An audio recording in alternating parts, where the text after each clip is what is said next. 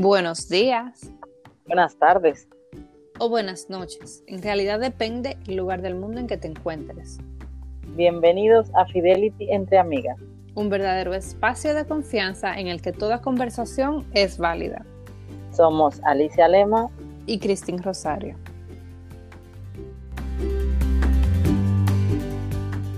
Hola señorita, ¿cómo estás? Yo estoy bien y usted cuéntemelo todo.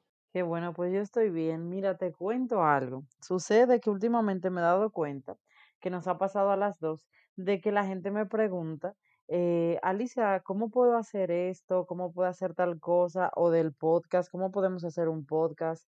Eh, y yo, sabes que para nosotras tenemos un poco el síndrome este del impostor, que no, que, que ya lo sabemos tú y yo, de que a veces creemos que no es suficiente lo que hacemos o de que todavía no estamos totalmente preparadas. Pero me he dado cuenta que hay mucha gente que le falta ciertas cosas para, por ejemplo, aprender a empezar un proyecto. Entonces te refieres a cómo empezar un podcast o cómo empezar un proyecto, porque me pusiste de ejemplo podcast y no estoy clara si me estás preguntando una u otra. Te pregunto las dos cosas. En este caso sería cómo empezar un proyecto, porque el podcast, bueno, tendríamos que tener otro episodio concreto para hablar solamente del podcast, pero ideas para empezar un proyecto. Realmente a la gente a veces le falta constancia, que es un tema que me encantó que lo hablaras y por mí lo hablaría de nuevo porque yo veo que hay que ser más persistente, pero bueno, eso es una de las cosas para hacer un proyecto, pero cuéntame cómo podemos hacer para empezar un proyecto. Pues mira qué coincidencia de la vida. Justo esta mañana estaba leyendo algo que decía, tu disciplina te llevará a lugares donde tu pasión nunca lo harán. Wow, increíble. Y me encantó porque yo soy una persona que tú sabes que siempre habla de la pasión y lo importante que es tener pasión por un proyecto, porque yo eh, entiendo que para tú verdaderamente lograr un proyecto, un propósito, tienes que tener pasión por ese proyecto. No es lo mismo cuando lo haces mecánicamente que cuando nace de ti hacerlo. Ahora, esto me lleva al tema de que creo que una vez lo hablamos donde que es mejor tener consistencia o tener eh, el talento. Entonces, es una cosa que va agarrada de la otra. La consistencia ya te lleva a lugares infinitos, independientemente del talento. Y pienso que Sí, es muy fácil. Yo creo que todos asumimos que sabemos empezar algo. Creo que eso es algo natural que todos tenemos. ¿Sabes qué es lo que pasa? Antes de, dar las ayudas que, los tips que podríamos dar, yo me he dado cuenta que normalmente hay dos tipos de, de personas. La que es muy fácil empezar las cosas y probablemente las deje antes de tiempo. Y la que está preparado para empezar pero nunca se atreve a empezar. Eh, es muy triste porque si esas dos personas se complementaran en el mundo, eh, habría negocios eh, muy productivos y rentables a lo largo de, de, de, la vida. Y no empezarían porque sabes que hay una estadística que dice que la mayoría, o sea, no sé cuánto es el porcentaje, pero creo que como un 80% de los negocios cierran al tercer año. Es decir, que hay muchísimos negocios que sí, que dan fruto, que están bien, pero duran tres años, a los tres años ya no hay un mantenimiento. O sea, es difícil un negocio que dure muchísimos años, o sea, eso es lo raro. Y verdaderamente muchas veces la gente le pasa eso, no estamos tan preparados eh, para empezar, lo hacemos simplemente por inventar y muchas veces se pierde tiempo y dinero y también con eso hay que tener cuidado. Entonces eso es lo que te causa a ti esa, ese, esa parálisis de análisis, como dicen en inglés te evita empezar otro proyecto porque sientes que te, que te has trancado. Te voy a compartir una anécdota. Cuando yo tuve mi primer hijo, yo siempre he sido una mujer muy empujada, muy emprendedora, siempre he sabido que hay más de lo, de lo básico que tener un trabajo fijo. Siempre he querido más y siempre he intentado tener más en diferentes, las dos. En realidad un día vamos a contar nuestra historia de cómo desde pequeñas estábamos las dos en negocios. Pero bueno, cuando nació mi primer hijo, me entró esa desesperación que creo que nos pasa a todas las madres que trabajamos cuando conocemos a nuestro bebé por primera vez. El mundo se nos viene encima y decimos, yo no me le vuelvo a despegar a este bebé del lado nunca jamás. Yo no necesito un trabajo, yo necesito estar en mi casa con mi bebé. Y después te vas pensando, te empiezas a comprar leche y pamper y te das cuenta, bueno, sí necesito un trabajo. Lo que pasa es que no quiero tenerme que ir a otro lugar. Y recuerdo que cuando él nació tuve una eh, idea de las tantas que he tenido. Si me pongo a escribir todas las ideas de negocio que yo he tenido, lleno una mascota. Y empecé a tomar acción en esa idea, estando yo recién parida. O sea, en parto habían cosas que justo yo estaba usando como maternidad. Decía, bueno, esto suena bien para negocio y todo eso. Y Alicia, si te digo que cometí, tantos errores, eh, increíble. Me moví de un producto a otro y hacía mis análisis y vendía mi producto. Y cuando digo vendía mi producto, vendía mi idea, por ejemplo, a las personas cercanas a mí a mi esposo, a mi familia inmediata, porque era mi, es mi canal de apoyo, entonces entiendo que si yo voy a hacer un proyecto así tan significativo, es importante que mi canal de apoyo esté conmigo en eso. Y recuerdo yo que hubo un producto en particular que me cambió la vida. me cambió la vida porque fue el producto donde yo más research hice, fue el producto donde yo eh, tan segura me sentía, tenía tantas estadísticas y por ende compré el mayor volumen. Puse la mayor inversión, o sea, fue una inversión donde rentamos eh, placitas para ir a vender ese producto. Te digo que fue increíble. Fue el producto que peor me fue. Tú dirás, pero ¿por qué te fue mal si hiciste todo eso? Bueno, porque me faltaban muchas cosas. Aunque yo hice todo eso, como quiera me faltaban muchas cosas. Y ahí es donde está el punto. Eso me, me, dañó tanto que yo creo que por los próximos dos o tres años, todas mis ideas de negocios que yo tenía, yo me las callaba. Yo no se las decía a mi esposo, yo no se las decía a nadie alrededor mío porque me las callaba. Me sentía tan abatida por esa decepción que no, no me dejaba, no me permitía seguir creando otras ideas. Hasta que me di cuenta de una, me recordé una vez que le dije a una amiga en el trabajo, lo peor que puede pasar si este producto me falla es que aprendí de todo lo que hice que no me funcionó. Pero yo no me acordaba de eso, Alicia. Porque yo estaba tan trancada en la decepción que no me acordaba.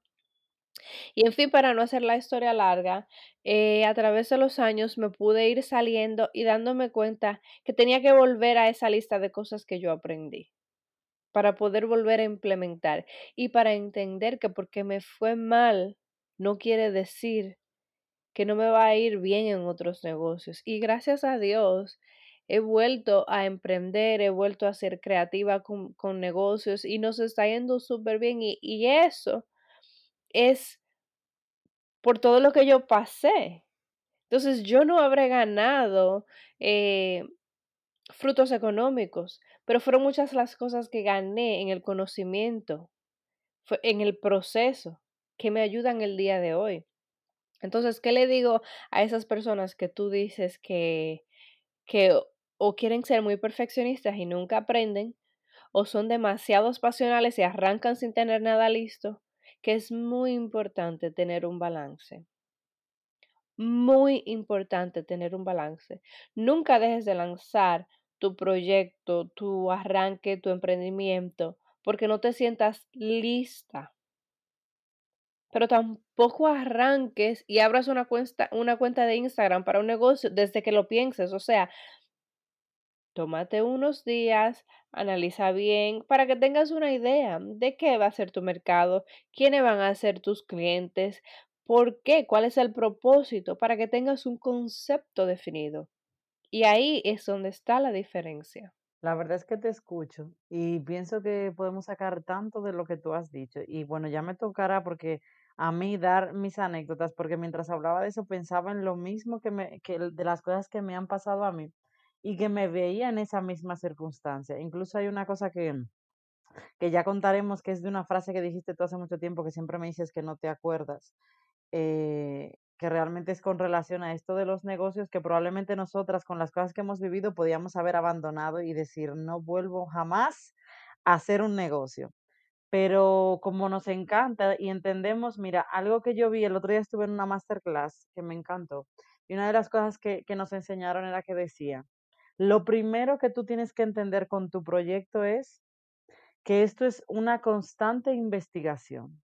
Es decir, no importa las veces que a ti te salga mal el proyecto, tú tienes que volverlo a intentar, volverlo a intentar. Te salió mal por este lado, ver qué es lo que está pasando por este lado. Salió mal esto. Hay una de las, la gente normalmente, ¿sabes qué es lo que pasa? ¿Por qué los negocios decaen? Es por eso, porque la gente eh, lleva un tiempo en el que empieza a ver que no le está dando resultados, que no está a lo mejor ganando lo suficiente, o hoy en día, por ejemplo, que se venden tantos servicios y la gente no está eh, teniendo ese acceso rápido a todo eso, y de una vez se desanima, se desanima y dice, no, esto no me funciona, ya se acabó. No, no es que no te funciona, tú tienes que seguir intentándolo. Y una es, yo creo que eso es la parte de la constancia. No importa lo que te salga mal, inténtalo. Eso fue lo que entendió Einstein. Esto fue lo que los grandes pensadores entendieron, que no es que se equivocaron 100 veces, no. Es que fueron 100 formas de hacer las cosas diferentes para hacer las cosas correctas. Mira, eso me acaba de recordarte otra pequeña anécdota, y no la voy a hacer muy larga, de alguien que conocí en mis vacaciones. Estuve quedándome en un hotel y en este hotel me, el, el dueño del hotel estábamos compartiendo porque tú sabes, hay personas con las que tú simplemente conectas y con él nos pasó eso. Y él nos contaba que tenían unos clientes hacía unos meses atrás de una compañía de un producto eh, muy famoso, al menos aquí en los Estados Unidos. Y, y lo voy a decir el nombre solamente porque es muy relevante. Son unos productos de limpieza que se llaman 409. No sé si lo conoces, a lo mejor en, Europa no están, pero aquí son muy comunes. Y entonces, eh, quien estaba hospedándose en el hotel era la hermana del, del dueño de la compañía, del fundador. Y ellos trabajan con su hermano. Entonces, ella le decía a él, eh, personas muy emprendedoras, le decía a él, ¿tú sabes por qué mi hermano nombró el producto 409? Madre mía, ¿por qué? Porque los rechazaron 408 veces. Ocho veces. Increíble. ¿Y cuántas personas nos damos por por por tirar la toalla en la segunda? A la tercera, a la tercera. O sea, es que, ¿qué más de ahí? Y te digo, eh, tenemos que, ay, Dios mío, tenemos que dejar de pensar que somos superhéroes, que somos, em, que tenemos una varita mágica y que nada más tenemos que tener una idea en la cabeza para que esa idea empiece a dar frutos. Es que hay mucho que tiene que pasar de, de traspasar esa idea de tu cabeza a la realidad de una forma fructífera y ese proceso es el que no estamos dispuestos a cruzar. Mira, a mí me encanta escuchar eso. La verdad, esa anécdota está buenísima. Si lo hubieras planificado, no te queda tan bien. Eh, eh, yo hoy estaba escuchando una entrevista de una chica que, que contaba cómo con sus 26 o 27 años dejó su trabajo fijo, su trabajo de toda la vida, que entendió que con eso iba después de haber terminado la carrera y tal, pero ella tenía una espinita de que quería dedicarse a lo que ella amaba. Y entonces ella empezaba a contar que verdaderamente hoy en día está pasando una cosa maravillosa y es el hecho de que aquí en España pasa mucho que la gente se gradúa y es como que había una mentalidad de yo voy a entrar a un trabajo y ahí me voy a jubilar. O sea, ahí va a estar toda la vida. Eso de, de estar cambiando, de reinventarse como estamos ahora, no. Y verdaderamente yo pensaba, es que claro, todo ha cambiado tanto y hoy tenemos la oportunidad, porque mientras tú decías esto, pensaba en que nunca es tarde para nada de esto. O sea, incluso aquellas personas, por ejemplo, que ya van entrando los 40, 50, que son personas todavía jóvenes, pero claro, para emprender les cuesta, porque ya hay más compromisos, pero ya cada día hay mucha gente con esto. O sea, nunca es tarde, que es la parte donde muchas veces no queremos entender cuando queremos empezar un proyecto, un plan o lo que sea, para decir, este es el momento para hacer las cosas. Y yo quiero, mira, que me vayas tú mencionando, yo voy a mencionar como el número uno para decir, para empezar el proyecto. Y es de lo que hemos dicho, definir metas, metas concretas. Muchas veces decimos lo que tú dijiste, ay, voy a abrir, el Instagram o voy a abrir un canal de YouTube y voy a empezar a hacer esto y de repente voy a tal.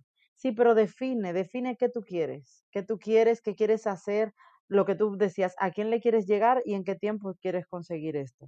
Pues en ese paso de definir, te voy a decir que están algunos los primeros siete pasos de empezar un proyecto.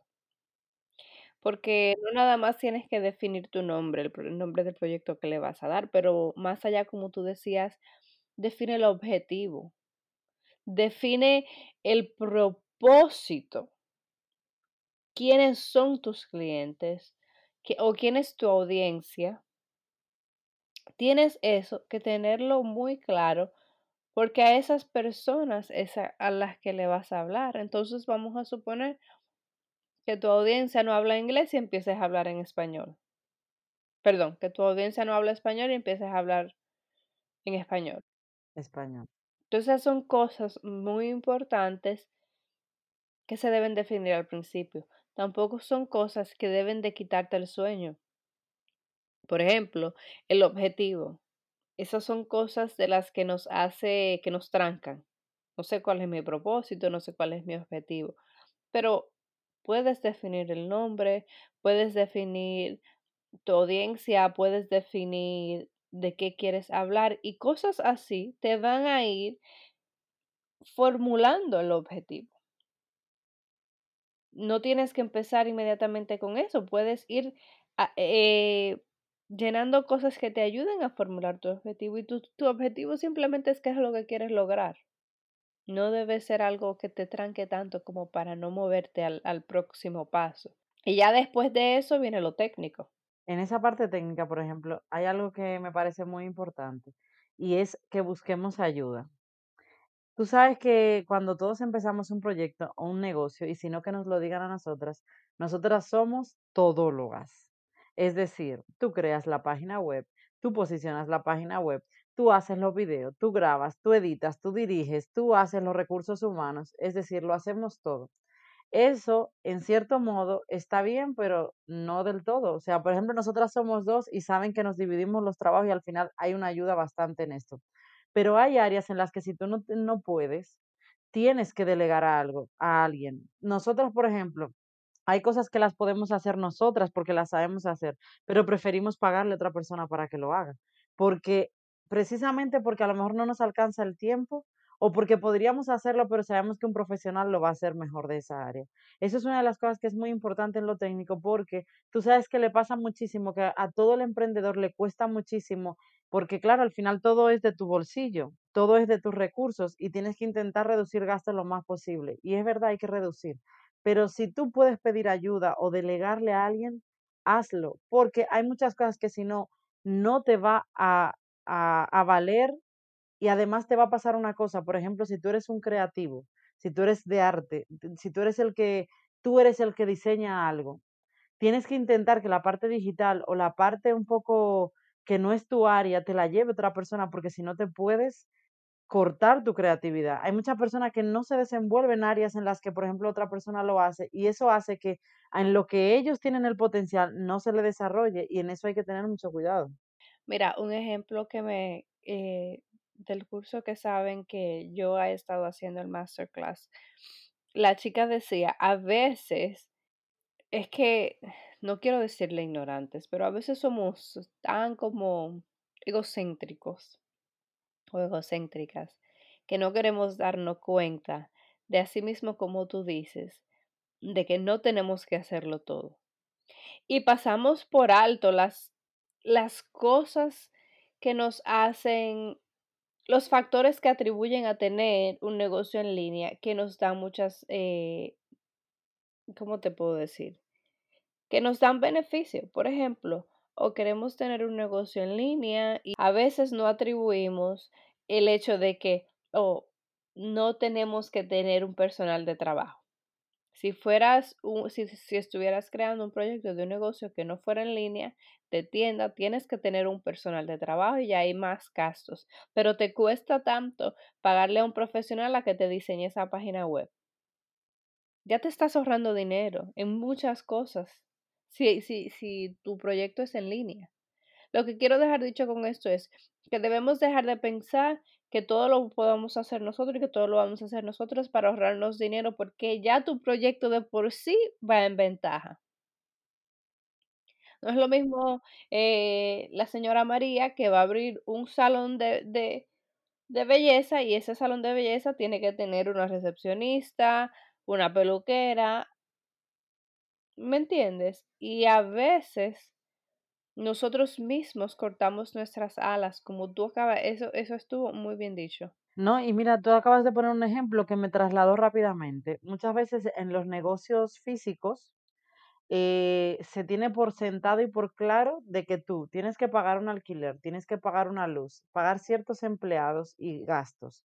Pero cuando tú vas a hacer un negocio online y digital, que hoy en día es lo que está teniendo mayor auge, entendemos que si hay que pagar un servicio extra, no debemos de hacerlo, cuando es un error porque tú te estás ahorrando en muchísimas cosas. Por ejemplo, eso que tú acabas de decir de la página web y de ese local. Tu página web es tu local comercial en las redes, o sea, en, en el, en, en Internet. Entonces tú tienes que invertir en eso, tú tienes que hacer una cierta inversión. Sí, es verdad, hay que intentar que si tú puedes ahorrar un poquito aquí, un poquito allá, ok, pero hay que invertir. Eso es una de las cosas, señores, que que estamos muy equivocados. Por eso uno de los temas que tenemos que hablar aquí muy importante es de finanzas y de la educación financiera, porque muchas veces no estamos bien educados financieramente para saber que si nosotros no hacemos inversiones como nosotras, por ejemplo, que nos encanta invertir en nuestra formación y nuestra educación. Si nosotras no nos formamos en cosas, no vamos a poder mejorar ni brindar lo que le queremos dar a nuestras oyentes. Entonces, eso es una de las cosas principales para tú empezar tu proyecto y tu negocio. Y yo te digo una cosa, eh, como, como proyecto no solo nos referimos a negocios, puede ser un proyecto a lo mejor que tú quieras hacer sin fines de lucro, que te lleve eh, más trabajo porque obviamente tiene un esfuerzo y a lo mejor lo pones tú de tu dinero, pero es organizar bien todo lo que tú quieres hacer para empezar. Y es, mira, yo te quiero eh, preguntar, a estas personas que sienten que nunca es el momento adecuado para empezar algo, ¿cuándo tú podrías decirle a alguien, eh, ya es el momento adecuado para tú empezar? El momento adecuado para empezar para mí siempre fue ayer. Exactamente, porque dínoslo para que nuestras oyentes te entiendan.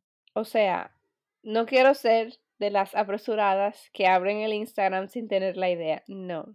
Lo que pasa es que siempre van a haber razones, que si estamos en media cuarentena, que si estamos en plena cuarentena, que si acabo de llegar de unas vacaciones, que si me voy para unas vacaciones, siempre van a haber mis razones.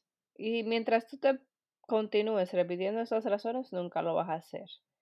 Así que siéntate, organiza tus ideas y toma acción toma acción, busca un experto en el área. Yo no me voy a, yo tenía una lista aquí de cosas que iba a decir de los pasos que tú debes hacer, pero honestamente el primer paso y el más importante es, como tú dijiste, definir, tu objetivo y tu proyecto. Una vez tú hagas eso, búscate un experto en el área a quien tú puedas seguir, de quien puedas aprender. No tienes que reinventar nada. Si ya las cosas están hechas y funcionando, busca a alguien que te pueda enseñar un método que esté funcionando. O a lo mejor no sabes ni cómo buscar a alguien. Redes sociales, mi gente. Mira, eh, eso es para que ustedes vean, señor, que a lo mejor ustedes creen que a lo mejor hay cosas que las planificamos, pero esta pregunta yo se la, se la hice en media, yo no sabía lo que yo le iba a preguntar.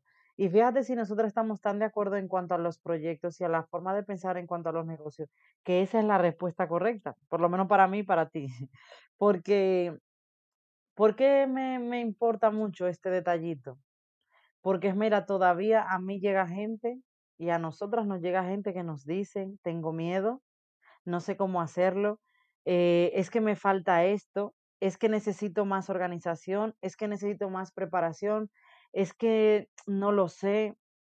Señores, todos tenemos miedo, todos tenemos dudas, todos tenemos problemas, situaciones, circunstancias, una familia que está detrás de nosotros esperando que las cosas resulten. Todos tenemos cosas, pero si tú estás esperando a que todo eso se alinee y todo se ponga perfecto y todas las estrellas estén en el lugar que tienen que estar para no sé cuánto, no, señores. Nosotros tenemos que empezar Y nosotros tenemos que determinar eso, después de haber eh, preparado nuestras metas, nuestros objetivos, nuestro proyecto, las cosas, debemos de arrancar. Y si te falta esto, si te falta que usted no se imagina la de cosas que a nosotras nos faltan. Y la de cosas que nosotras tenemos a media porque las estamos haciendo y nos cuesta terminarlas, y eso, pero no significa que por eso nos vamos a parar. Y no significa que por eso vamos a decir, no, esto no. Y que la empezaste, Alicia, y que a medida que la empezaste te diste cuenta que no puedes o no tienes el conocimiento necesario, tienes que pausarla, ir y buscar el conocimiento necesario para continuar. Pero eso no quiere decir que el proyecto se para. Exactamente. Hay que prepararse, eso es otra cosa. Hay que prepararse. Y cuando digo prepararse, no me refiero a ir a la universidad. Tienes que conocer tu, tu área, tienes que conocer tu especialidad, porque hay mucha gente haciéndolo ya. Tú tienes que saber qué te va a distinguir a ti de los demás. Y hay otra cosa, por ejemplo, que yo le quiero decir. Eh, estoy mucho porque yo siempre he respetado y admirado muchísimo a los artistas y a los creadores y a los creativos, porque eso es un talento, un arte que no todo el mundo tiene, que a veces muchos quisiéramos, pero no llegamos ni, ni, a, ni a la rodilla. Señores, todas esas personas que tienen algo, un talento especial o algo que tú sabes hacer que los demás no saben hacer, explota eso y busca ayuda para que otros te hagan otras cosas.